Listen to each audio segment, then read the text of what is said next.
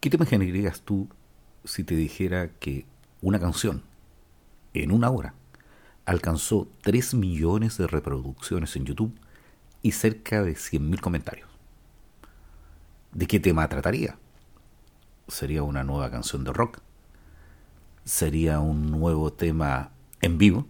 No, fue la sesión número 53 de Bizarrap y Shakira el que alcanzó este tope y sigue creciendo hasta este momento y que relata la segunda canción que le dedica, no indirectamente, sino directamente Shakira a Piquet, producto de su quiebre, y nos cuenta algunos detalles sobre su separación. En este podcast, que es la noticia del día, vamos a contar 10 claves para entender la canción de Shakira con Bizarrap, donde manda no indirectas, sino mensajes muy directos al quiebre que produjo su relación con Gerald Piqué. Soy Gerardo Lovera y esta es la noticia del día.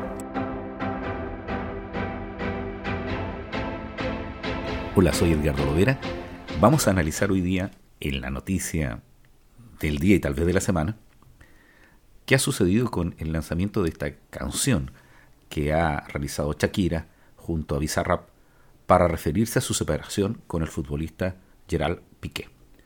Bueno, recuerdo cuando pequeño que para entender el tango me enseñaban que tenías que comprender el lunfardo, el lenguaje que se utilizaba, y que tenía mensajes que hacían más clara la interpretación y el contenido de sus tangos. Pero hoy día te voy a dar 10 claves para entender la canción de Shakira, porque tal vez si no estás enterado de cómo se produjo el quiebre o cuál ha sido la historia de esta pareja en este último tiempo, no vas a entender muchas de las directas, porque no son indirectas, que ha lanzado Shakira por su relación. La primera clave es que Shakira es colombiana, nació en Barranquilla, es hija de un neoyorquino de origen libanés y de una colombiana de ascendencia española. La segunda clave es que Shakira es cantante, cantautora, actriz, coreógrafa, guitarrista, compositora, productora discográfica, filántropa y embajadora de UNICEF, y además podríamos agregar que es una gran empresaria musical. La tercera clave es que se casó con el jugador del Barcelona, del Barcelona Gerard Piqué.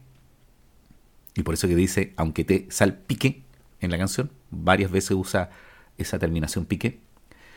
Están de cumpleaños, fíjate que el mismo día, pero se llevan 10 años de diferencia porque Piquet nació en 1987 y Shakira nació en 1977. Por eso la diferencia de 10 años. Eh, la clave número 4 es que Piqué es hijo de Joan Piqué y Montserrat Bernabéu, sí como el estadio del Real Madrid. Recuerden que Piqué es de Barcelona y el estadio del Real Madrid se llama Bernabéu. Montserrat vive en la ciudad diagonal de Barcelona, que es una urbanización donde está la casa de Shakira y Piqué. Es decir, que abre la ventana y ve a su suegra.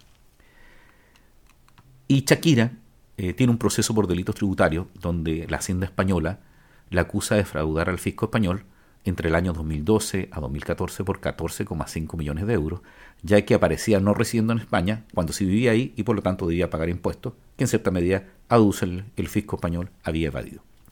Se piden ocho años y medio de prisión y una multa de 23,8 millones de euros.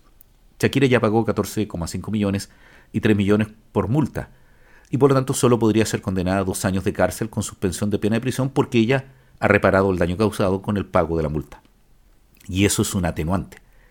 Se rumorea que esta deuda tributaria que tiene Shakira se debe a los problemas económicos que tuvo Piqué y que cubrió Shakira y que en definitiva también habrían algunos problemas de no declaraciones que debía haber hecho o dijo que tenía que haber realizado Gerard Piqué y no lo hizo. Por eso que Shakira dice, me dejaste con la deuda de Hacienda. La pareja actual de Piqué es Clara Chía Martín, que nació en 1999, es una de las alumnas más destacadas del Centro Fitness Serotin Studio, que es un gimnasio estudio boutique. Y ahí hay dos mensajes, porque recuerden que claramente Clara es la nueva pareja de Piqué y que Piqué iba mucho al gimnasio para acompañar a Clara en este centro fitness, que es uno de los primeros estudios boutique que se realizó y se crearon en Barcelona. ¿Y qué pasa con Twingo? Bueno, Twingo es un coche utilitario pequeño de la marca Renault que salió al mercado en 1990 y ha tenido tres generaciones y el 2020 se incluyó un Twingo versión eléctrica. Por eso, la comparación de Twingo con Clara Chía. pero también la comparó, que es eh, nuestra clave número 8, con un Casio. Y Casio es una compañía japonesa con sede en Shibuya, Tokio, que fue fundada en 1946 y es conocida por sus calculadoras y relojes. Así que ojo, si tienes el F91W, que es el reloj más popular de Casio, guárdalo, porque uno podría suponer que va a haber un incremento de ventas de productos de Casio y de Twingo. Estas compañías no van a atacar a Shakira, van a aprovechar esta competencia para producir y vender más de sus productos. ¿Y quién es Bizarrap o BZRP o como se llama Gonzalo Julián Conde? Bueno, es un productor argentino de 24 años de edad, argentino-español, que lanza sus sesiones en 2018 y ha hecho 53 sesiones. La última es con Shakira. Pero la sesión 50 eh, se rumorea que no está dentro de su catálogo, algo pasó ahí, y ha sido nominado a los MTV, a los Grammy Latinos, y es ganador del premio Carlos Gardel en 2021.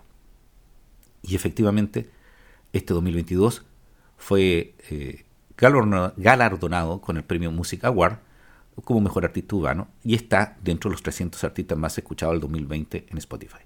¿Y cuál es la clave 10? La clave 10 es que esta sesión 53 se va a transformar quizás en uno de los temas más escuchados del 2023 y vamos a tener mayor reacciones, más comentarios entre la fanaticada de Shakira y la fanática de Yaral Piqué.